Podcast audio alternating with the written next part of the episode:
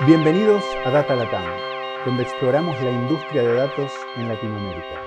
Buenos días, Franz, ¿cómo estás? Muy bien, Diego, muchas gracias. ¿Tú cómo estás?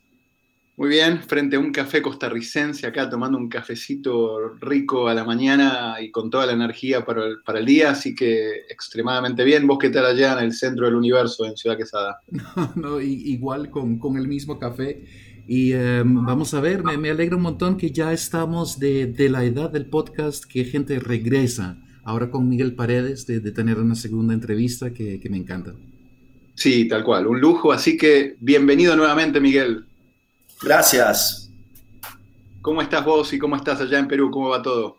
Todo bien. Eh, mil gracias por la invitación. Un gusto estar de vuelta acá. Este, nada, de regreso en Perú. Me acabo de mudar hace dos semanas de, de, Boston, de MIT, donde estaba viviendo. Así que nada, adaptando nuevamente a, a mi país, a mi Perú.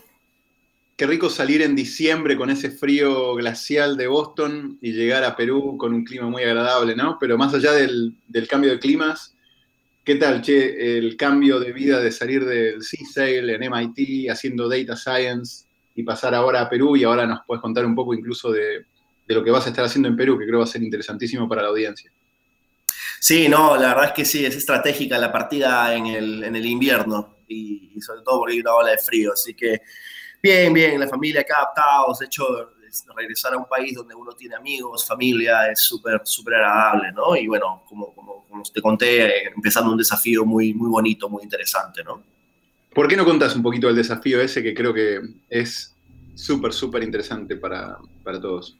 Sí, mira, he tenido la suerte de, de en medio de, del doctorado, eh, me contactaron de uno de los grupos más grandes, más importantes eh, del Perú, que se llama el Grupo Breca, y que es un grupo muy, muy, muy interesante, eh, muy diversificado, muy grande. Tiene minería, tiene pesca, tiene pinturas, hotelería, eh, seguros, clínicas, tiene mucho, muchas este, industrias. Y, y, y, básicamente hace un año y medio me invitaron a Perú a hacer un summer internship. Este, me abrieron las puertas, eh, me trataron muy bien, me dijeron, eh, explora, habla con, los CEOs, habla con las personas de las diferentes empresas, ayúdanos a entender qué oportunidades hay en temas de, de Big Data, de Analytics, eh, y cuéntanos cómo pueden cómo podemos este, generar valor a través de este mundo nuevo. Y, y nada, tuve, tuve mucha, mucha, mucho apoyo, mucha suerte y, y, y como, es, como es probablemente cierto en, en, en, general en el mundo, no solamente en Perú, ni siquiera en Latinoamérica, en Estados Unidos también, hay, hay, un, hay una, una oportunidad tremenda en, en, en, el mundo de Big Data Analytics, este, si es que nunca se ha hecho nada o se ha hecho poco en ese espacio, ¿no? Entonces, era evidente luego de los tres meses acá que, que este, habían muchas oportunidades. Eh, la verdad es que tuve, tuve me, me, me, me, causó mucha gracia porque tenía una oferta en el eh, Data Science uh, Team en San Francisco, en el Data Science Team de Uber, y, y al final me vine para Perú porque me pareció súper interesante y por esas cuestiones de la vida que tenía que venir para, queríamos estar con, con la familia, eh, y, y fue la decisión correcta. O sea, este lugar había muchísima data, muchísima diversidad, muchísima, muchísimas oportunidades, muchísimos problemas y dolores de cabeza. Y fue muy fructífero, ¿no? Terminamos muy contentos, este, quedamos en, quedé enganchado con ellos como consultor, ayudándoles a diseñar el centro donde estoy ahora trabajando, que es el Centro de Analítica Avanzada, que es un pequeño centro muy chico, que básicamente la idea es un hub and spoke model, un modelo en el cual existe un expertise especializado en analytics, en big data, y ayudamos y colaboramos con las empresas del grupo en generar oportunidades de creación de valor, ya sea en reducción de costos, en incremento de revenue, en incremento de oportunidades de negocio, etcétera, ¿no? Pero nuestro, nuestro objetivo es básicamente, nuestra misión es ayudar a tomar mejores decisiones y, y la manera como nosotros lo hacemos es a través de eh, analytics, analytics y data, ¿no? Pero nuestro objetivo nuevamente es ayudar a tomar mejores decisiones. Qué bueno y qué interesante, Che. De nuevo, para los que no se acuerdan de tu background, pueden ver el podcast eh, inicial que habíamos grabado con vos, pero tremendo background, habiendo estudiado en MIT, habiendo estado en el C-Sail, en el laboratorio de inteligencia artificial en MIT, eh, maestría, doctorado, todo lo que has hecho, tener la oportunidad de ir a Uber y volver a Latinoamérica, te felicito, es un lujo que haya gente como vos haciendo cosas en Data Science en Latinoamérica. Y coincido que en un grupo tan diversificado y tan interesante y con tanta profundidad en cada uno de los negocios en los que están, creo que las oportunidades van a ser eh, increíbles. Así que felicitaciones. Te hago una pregunta. Eh, ¿Cuál fue, muchas veces cuando uno habla con Uber o Google o Twitter o Facebook o Airbnb, eh, Data Science es algo tremendamente conocido.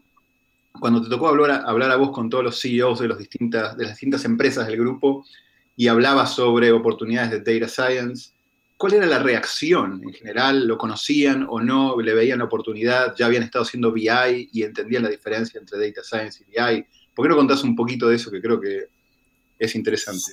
Sí, mira, em, en general creo que el grupo donde estoy es un grupo que, se preocupa mucho por innovación, por estar al día en los trends tecnológicos. Entonces muchos de los CEOs conocían eh, de qué trataba, habían escuchado, habían leído, sabían de que se venía esta ola este, y, en, mayor o menor grado entendían un poco que era importante o que podía ser importante y, y, en ese contexto eso hizo también de que ellos como que me ayuden a abrir las puertas y me ayuden a explorar. Entenderlo a detalle no, este, como interesante el contraste que haces con Business Intelligence.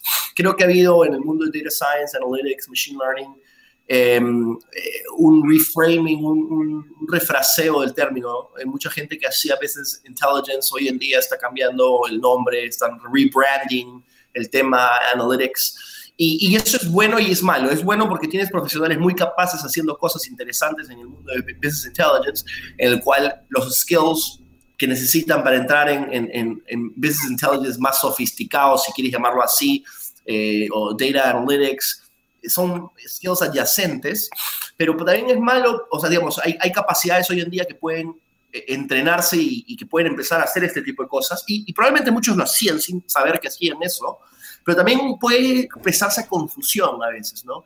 Entonces, este, a veces eh, puede ser, no, no lo he visto en estas em, las empresas del grupo en que estoy, pero sí lo he visto a veces conversando con profesionales, como que sí, nosotros hacemos Data Science Analytics, cuando y lo veo en Estados Unidos también, ¿ah? este, cuando en realidad lo que están haciendo es el business intelligence tradicional, que es más reporting, estadísticas y de repente correlaciones, pero no necesariamente, que, son muy importantes, ¿ah? Eh, no es por desmerecer eso, pero que quizás el no entender bien la diferencia puede hacer que uno sea complaciente y no se empuje a eh, niveles más sofisticados eh, y que al final pueden potencialmente generar más valor, ¿verdad? Totalmente de acuerdo y de hecho mucho nos toca a veces con Francia hablar de eso porque es cierto, como decís vos, total respeto a lo que hace y lo que hizo y lo que seguirá haciendo BI, pero cuando uno se mete en Data Science hay toda una cultura de innovación, de experimentación, de probar cosas, de experimentar, de ciencia, ¿no? No es, como decís vos, reporting para entender el negocio, para ver dónde están las cosas, para detectar patrones. Acá es casi hacia adelante y es experimental y cambiar ese chip en las empresas a veces es, eh, todo un tema. Pero bueno, qué, lujo para esta organización que, vos entres con esos aires y puedas sumar. Eh, mira, es, es temprano para, hablar de proyectos en, esta organización. Ya en, futuros podcasts podremos hablar de cosas que, sean relevantes. Más allá de, eso, sí me interesaría, de todas las áreas en las que vos viste eh, de la organización, ¿dónde están los, eh, los primeros proyectos? Sin hablar de los proyectos, ¿dónde ves que hay una oportunidad? Y lo pregunto porque muchas veces en Latinoamérica el tema de data science está empezando cuando se habla del sector financiero, los bancos están haciendo cosas y ahí hay mucha data, entonces siempre las instituciones financieras están empezando a pensar en esto antes que otras. Pero quería ver en, en lo que vos viste dentro del grupo y con todas las organizaciones que hay, ¿hay algún vertical que otro donde hayas visto que hay muy buenas oportunidades? sí. Mira, en general, en las empresas donde hay mucha generación de data, como bien dices, es, natural y es con muy alta probabilidad donde uno va a encontrar lo que en inglés se llama low hanging fruit, que son oportunidades de mucho valor y de poca complejidad y de muy rápida cosecha. Em, nosotros como Centro de Analítica Avanzada estamos enfocándonos en eso, porque es lo más lógico, si uno porque al final este es una, este es, un, es, un, es una startup dentro de un conglomerado económico y tenemos que demostrar nuestro valor.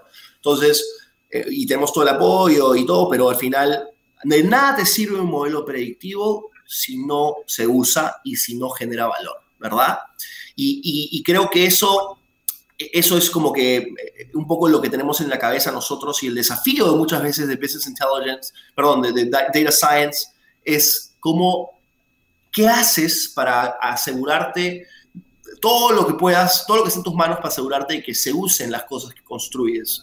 Eh, entonces, en, bueno, en, qué industrias hemos encontrado que hay mucha data y que hay bastantes cosas que se pueden hacer rápidamente. Bueno, empresas de seguros, por ejemplo, eh, que tienen el grupo, en, la empresa minera, en la empresa hotelera. Este, entonces, hay mucha, donde hay mucha data, donde hay, eh, ahí se puede hacer cosas bastante rápido y no tan complejo, sin tanta complejidad, ¿verdad?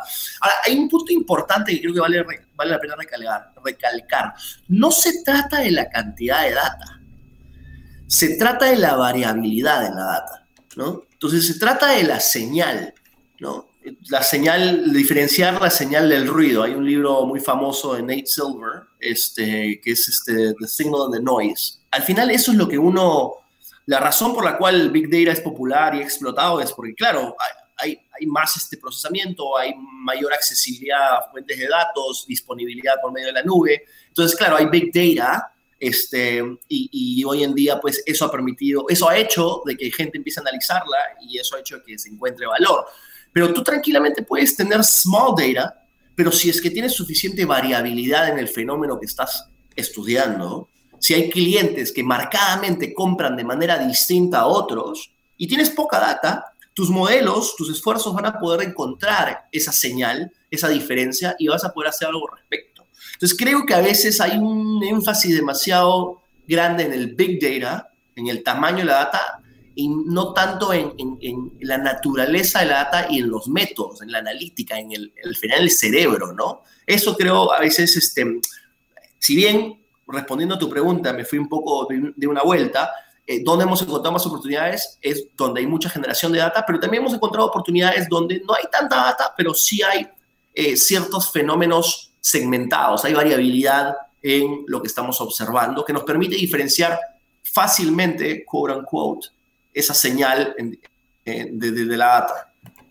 Miguel, cuando, cuando trabajas en un grupo tan grande, y como bien dices, a veces son, son datos, son sets de datos muy pequeños pero con una señal muy buena. Pero ¿cómo hacen para priorizar entre todas esas organizaciones que forman parte del grupo dónde están las oportunidades para hacer algo con datos? Sí, ese es un buen punto.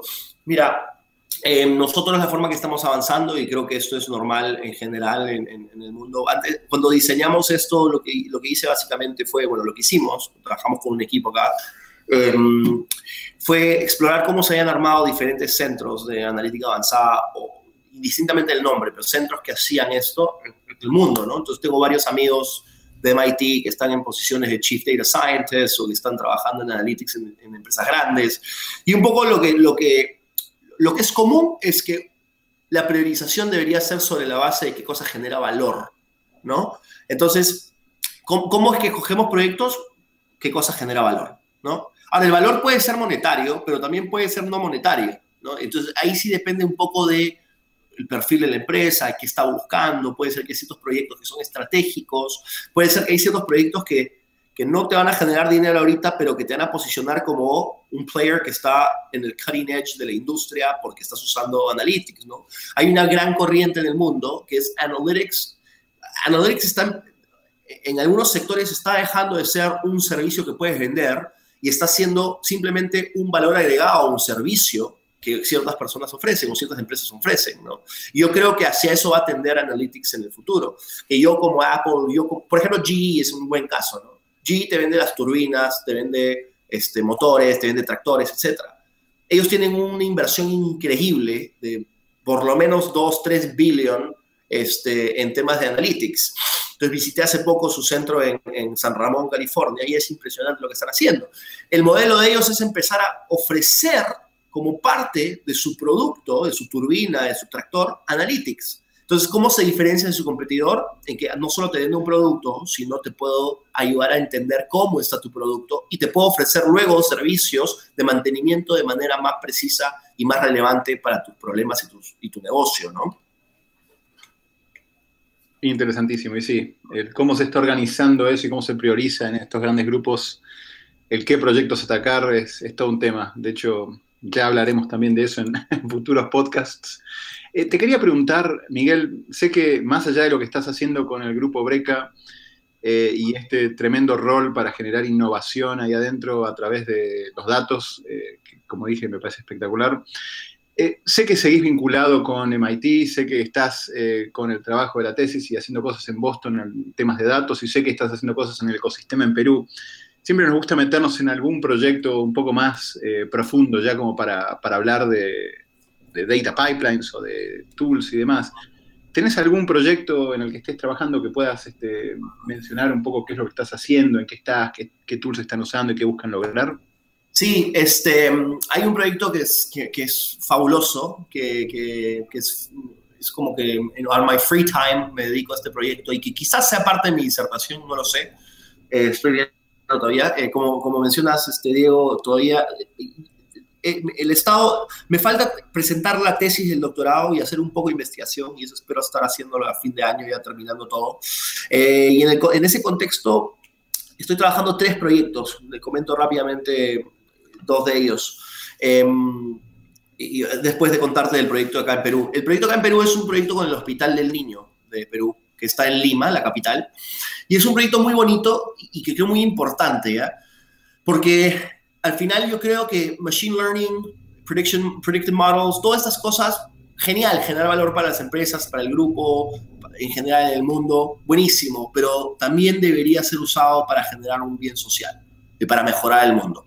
Y, y, eso no es, eh, eh, yo no soy, hay muchas personas que creen eso y piensan eso, y hay una beca y un fellowship muy bonito en la Universidad de Chicago que tiene como 3, 4 años que se llama el Data Science Fellowship for Social Good este, que básicamente es un, verano intensivo eh, trabajando con partners como el Banco Mundial, como gobiernos, como ciertos países, como ONGs, trabajando la data y construyendo modelos para ayudar al problema específico socioeconómico eh, que se les presenta a los chicos que postulan.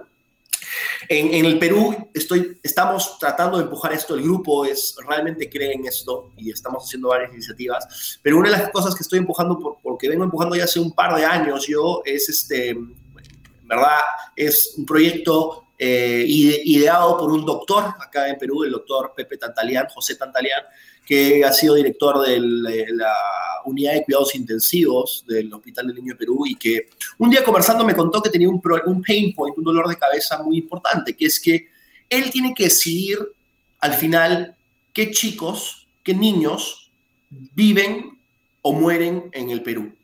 ¿Por qué? Porque ellos tienen solamente 16 o 17 camas. Vienen chicos de todos lados del Perú en situación crítica y tienen que entrar a hacer Em, cuidados, lamentablemente muchos no pueden entrar porque no hay espacio, entonces él tiene que priorizar, ¿no? Quienes entran. Entonces hay ciertos criterios médicos este, sobre quién debe ser, quién debe tener prioridad en la atención médica, pero eso también es muy incierto. Al doctor, el doctor tiene que tomar la decisión sin saber el futuro. Entonces muchas veces tiene que tomar una, tiene que hacer una predicción, ¿verdad? Entonces el, Machine Learning es un espacio que puede ayudar a soportar esas decisiones, a darle un poco de evidencia o, darle un poco de, qué cosa dice la data a los doctores. Entonces, empezamos a trabajar un proyecto con él eh, sobre cómo usar Machine Learning para poder predecir eh, la mortalidad o, más que la mortalidad, que también es algo que podríamos predecir, la probabilidad de, de, que el chico que entra va, que su salud va a ser se va a mejorar este, eh, notablemente, ¿no? O, va a ser, vamos, o que ellos van a poder salvarlo o dejarlo en un estado muy, em, eh, de una salud este, buena, ¿verdad? Entonces, este proyecto básicamente lo que hace es coge la data que él hace años y de manera muy visionaria e inteligente empezó a, guardar eh, en tablas, en Excel y luego en un pequeño sistemita con Fox Pro. Entonces, una iniciativa de él y, yo simplemente estoy apoyándolo porque es un problema muy importante y es un problema que para mí está muy cerca del corazón, sobre todo ahora que tengo hijas eh, y las he tenido que llevar a clínicas. Y, nada, yo creo que Machine Learning tiene que ser enfocado al tema de, de, poder ayudar al mundo también. Y este proyecto es un proyecto bonito que, y ojalá cuando lo implementemos, va a ayudarle a él y a otros doctores a tomar mejores decisiones sobre qué niños deben ser este, admitidos o no. Y también generar evidencia para los tomadores de decisiones y para, para los creadores de políticas públicas sobre, oye, cómo, cuáles son los diseños óptimos de, de, de intensive care units, cuántas camas, etcétera, ¿no?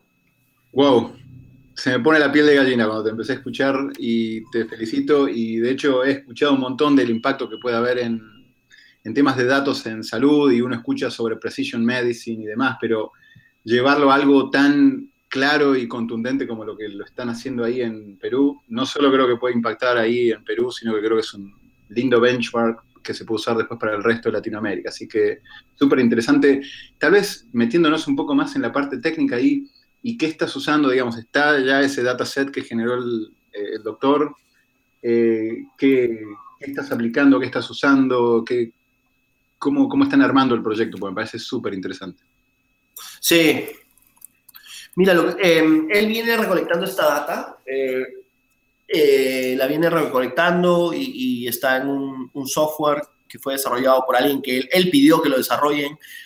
Entonces la data la tenemos en Excel, no es Big Data, es una data mm, relativa Big Data es pequeña, pero es, es mediana, em, pero es suficientemente grande para empezar a hacer pilotos, ¿no? Yo creo que estamos en la etapa de, de justamente, ahorita estamos en la etapa de, de limpieza de datos, de entender cuál es el estado de la data que tenemos, cuál es la disponibilidad de la datos, cuánta veracidad hay en la data, eh, y tratar de, de, pensar, ok, cuáles son los puntos de generación de data que necesitan mejora, o cuáles son los puntos de, captación de data que no estamos levantando ahorita, ¿no? Entonces estamos, estamos pasando por esa etapa, él, él, me está tratando de educar sobre qué cosa significa cada variable. Ese es un punto muy importante que creo que vale la pena mencionarlo, eh, que es que muchos data scientists, muchos computer scientists, mucha gente trabajando en temas de inteligencia artificial, y eso es cierto para cualquier campo, ¿eh? no solamente para el médico, necesitan colaborar con los expertos del campo,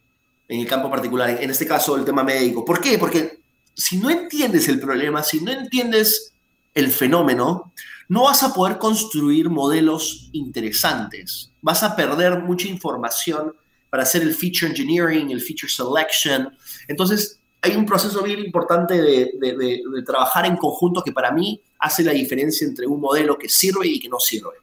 Entonces, ahorita estamos en ese proceso de él ayudarme a entender estas variables, entender qué significa, eh, cuáles son los rangos, qué cosa es normal, qué cosa no es normal. Em, y eso es un proyecto que tiene para rato, ¿no? O sea, estamos tomándolo con calma, queremos hacerlo bien, que estamos pensando que si esto es exitoso acá, podría exportarse a la región.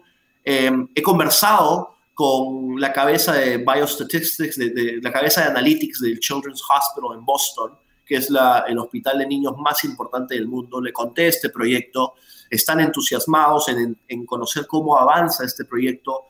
Me han ofrecido seguir conversando, tenerlos a ellos on board en el proyecto o testear una segunda versión en Children's Hospital sería ideal por la cantidad de data que tienen, eh, por el impacto que tendría. Entonces, eso es un, es un sueño, ¿no? Es un sueño que estamos empujando muy de a pocos y este, ahorita estamos con la data que hay generado unos modelos simples, muy sencillos, para ver qué cosa arroja, si podemos predecir o no. Hay un gran problema en el mundo de la predicción que es el tema de los missing labels o los no observables. Cuando tú, nosotros vamos a poder sacar conclusiones y modelos o y predicciones sobre la base de, de los pacientes que observamos. Sin embargo, nosotros no observamos a muchos chicos que no entran y que se van a otro lado. Entonces, y eso es porque no hay sistemas de información integrados o porque simplemente el chico mejora y ya no se sigue atendiendo o lamentablemente fallece y nosotros no tenemos esa información.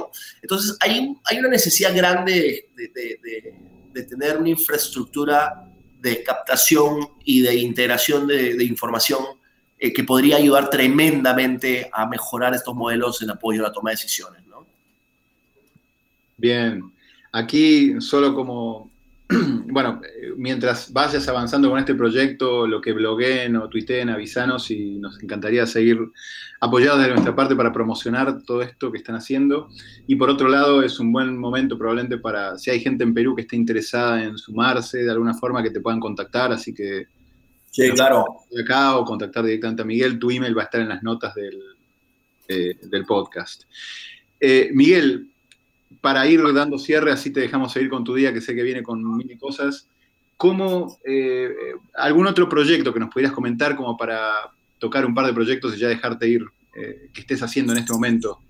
Sí, mira, em, justo en, dos otros proyectos que estoy trabajando, uno es justamente también en temas de salud, en temas de cuidados intensivos, tratando de predecir mortalidad o tratando de, tratando de entender y aproximarme al efecto que tiene dar ciertas medicinas, eh, el efecto que tiene dar cierto tipo de medicamentos en pacientes con septicemia eh, y cómo eso contribuye a mejorar la probabilidad de, sobrevivencia de pacientes. Ese es uno.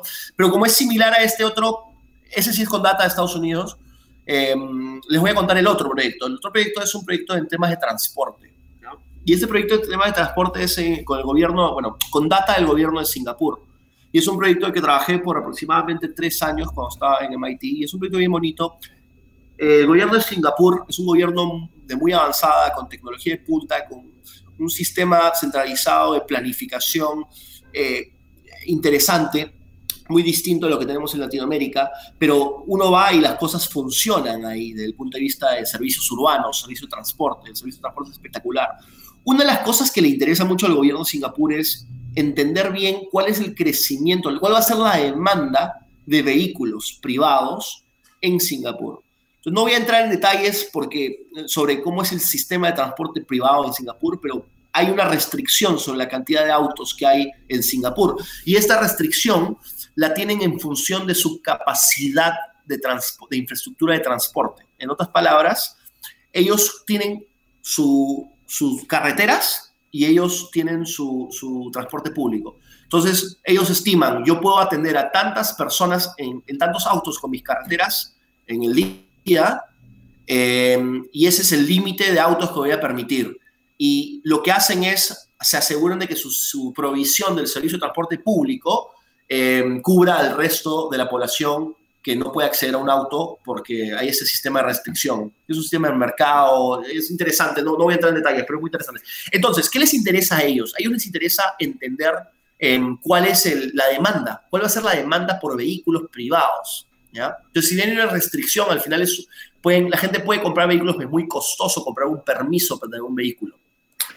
Entonces, el, lo que estamos construyendo ya, o lo que yo he construido, son modelos de predicción de, tenencia de vehículos, si es que cierta vivienda, si cierta eh, familia va a comprar o no un auto, o si, mejor dicho, va a tener, no va a tener auto, va a tener un auto o va a tener dos o más autos. Eso es un problema de clasificación, ¿no? De tres, tres este, categorías. Y básicamente usamos modelos de, econométricos, pero también modelos de machine learning para tratar de entender si podíamos predecir eso. Em, ¿Y por qué ellos quieren saber esto? ¿Por qué les importa? Porque evidentemente, si ellos empiezan a ver que hay, hay un crecimiento en la predicción de la demanda por vehículos, ellos tienen que hacer algo al respecto de su servicio de transporte público, ¿no?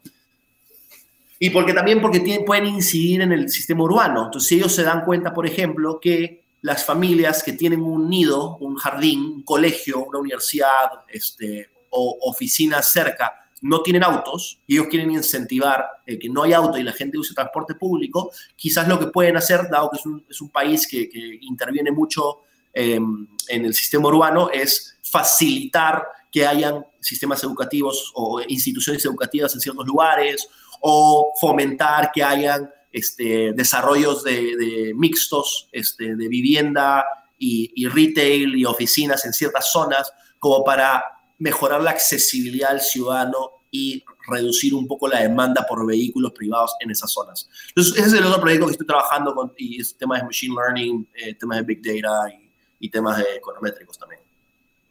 Sí, la verdad que con el tema de transporte siempre hemos visto varios casos de proyectos interesantes. De hecho, en MIT también había hablado en algún momento con una profesora que estaba usando las señales de celular para poder predecir los flujos de gente entrando. Y con Marta González. Claro, correcto. Marta es increíble y su trabajo es espectacular.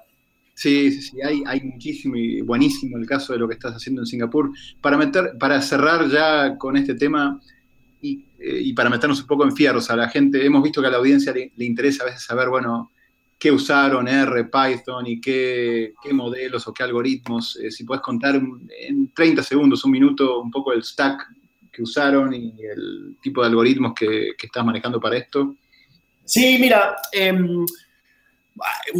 para algunos proyectos usamos R, para otros proyectos usamos Python. Este, la base de datos, dependiendo del tamaño, ya sea están en AWS o simplemente están en un servidor local, en MongoDB o en, en, MySQL o, o, en Postgres, depende, y después este, el processing, normalmente lo hacemos en, en, con R o Python nuevamente, este, es indistinto, al final depende del, tipo de análisis que queremos hacer. Y los algoritmos, eh, Random Forest, Gradient Boosting, la típica Logistic Regression, versiones este, modificadas de Logistic Regression con, con, con regularizadores, este, support vector machines, neural nets.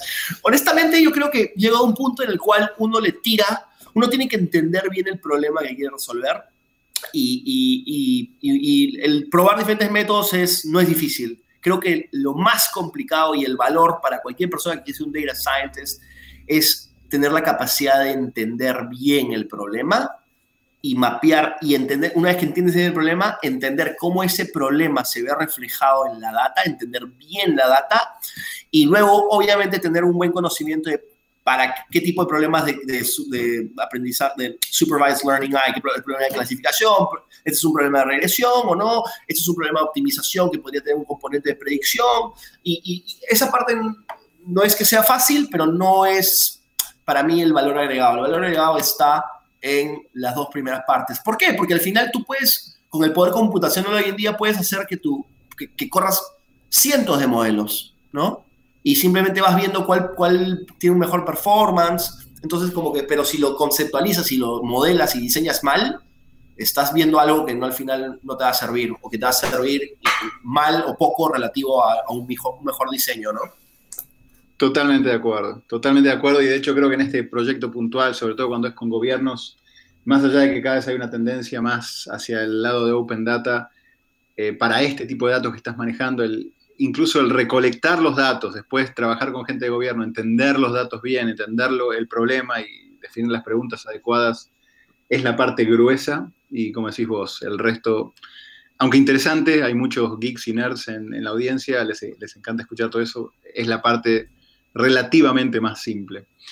Miguel, un lujo eh, de mi lado y de Franz también me atrevo a, sumarlo a, al agradecimiento, súper, súper agradecidos, eh, buenísimo hacer un, un, segundo podcast con vos, buenísimo verte en Latinoamérica agregando valor a la región y, generando este tipo de casos ejemplares. Eh, me encantó lo que están haciendo en salud y de si de alguna forma nosotros o la audiencia de Data Latam pueden sumar y pueden aportar, simplemente avisanos. Eh, y bueno, nuevamente gracias, que tengas buen día y vamos a seguir en contacto ya para, para ver cómo siguen tus proyectos ahí en, en Perú y en el resto del mundo.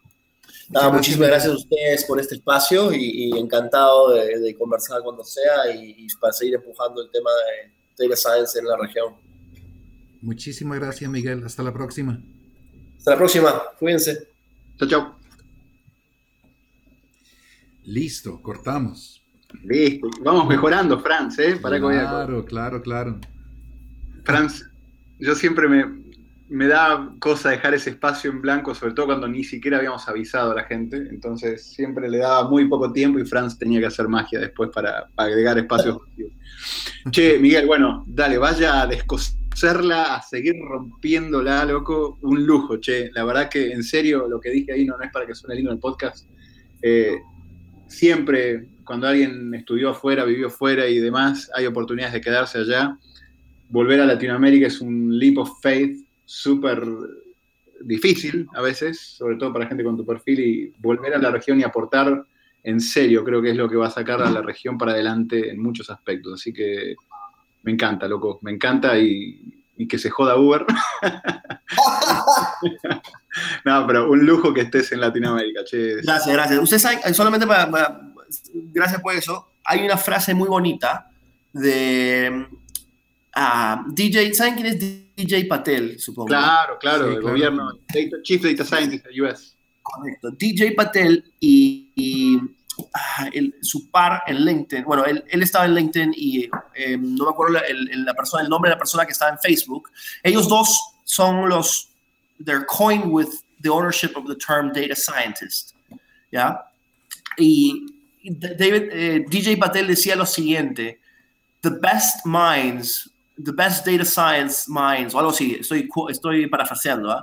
of my generation are working on how to get more people to make a click on something. Sí. Entonces, como que y él decía justamente como que hay una oportunidad tremenda de enfocarnos en cosas importantes, no que el otro esté mal, pero tenemos que también enfocarnos en cosas importantes. Entonces, creo que esa es un, una de las cosas que estoy empujando fuerte y que voy a empujar fuerte en la región, es el tema de Data Science, Machine Learning for Social Good.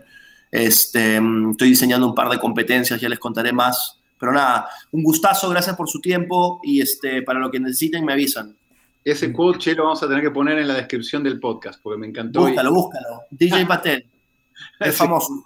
Tal cual. Ahora la vamos a repatriar a Miguel Patel. sí, DJ, lo conozco de hecho, DJ Patel, porque él trabajó en eh, Relate IQ. y yo estaba en la oficina mía, estaba a dos cuadras de ahí, así que lo conocí, le vi charlas ahí en Silicon Valley. La verdad que el tipo es, un, es muy, muy bueno. Es un rockstar y aparte es muy bueno como persona. Sí, sí, sí, sí, no, la verdad que está haciendo cosas. A ver qué hace ahora con Trump ahí, pero bueno, veremos. Qué... sí. Bueno, loco, cuídense mucho. Chao. Cuídate. Cuidamos, chao. Gracias por acompañarnos en nuestra exploración del mundo de ciencia de datos en este Data Latam Podcast. Cada dos semanas encontrarás un nuevo episodio en datalatam.com o iTunes. Si te gustó este podcast, déjanos comentarios en Facebook.